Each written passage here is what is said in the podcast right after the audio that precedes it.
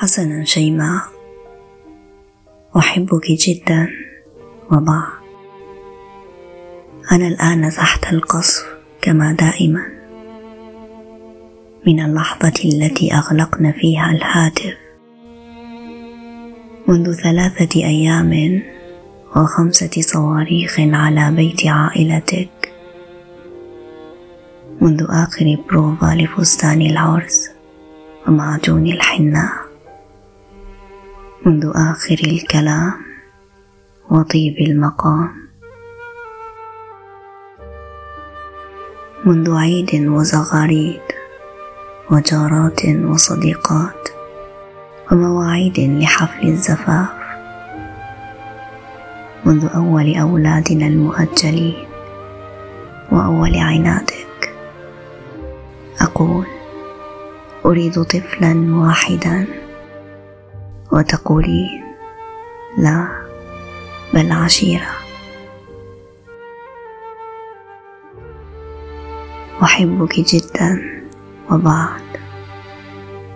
أنا الآن تحت القصف كما دائما. يدي في جيبي وعقلي في مكانه. أقول يا شيماء مرت طائرة سقط الجرس والمئذنة وتقولين لا بأس الصلاة صاعدة. أقول يا شيماء دمروا الأبراج وتقولين لا بأس بقي الحمام. أقول حطموا النافذة وتقولين أحسن. أصبح الضوء حرا.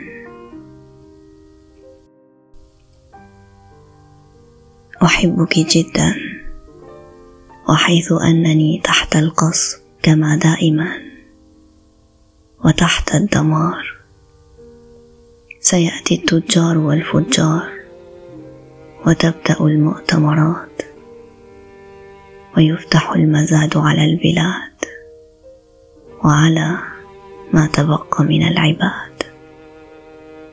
سيشكلون لجنة لإعادة الإعمار وإعادة الأبراج والبيوت المهدمة. وبيتنا وبيتنا يا حبيبتي.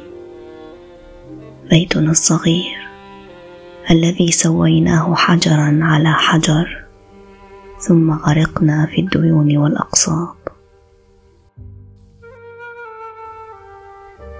وغرقنا في الشجار على لون الكنب ولون الحيطان.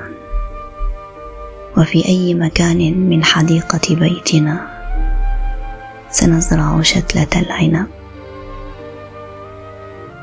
ستعاد لنا الشوارع والمآذن والحدائق والكهرباء وخطوط الماء. أقول وقد توقف القصف من يعيد؟ من يعيد لشيماء الدماء.